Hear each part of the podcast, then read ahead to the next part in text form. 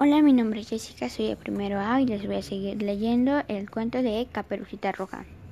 Mientras tanto, el lobo corrió por un atajo y en menos que te lo cuento, llegó a casa de la abuelita y tocó la puerta. ¿Quién es? Se oyó la voz de la abuelita.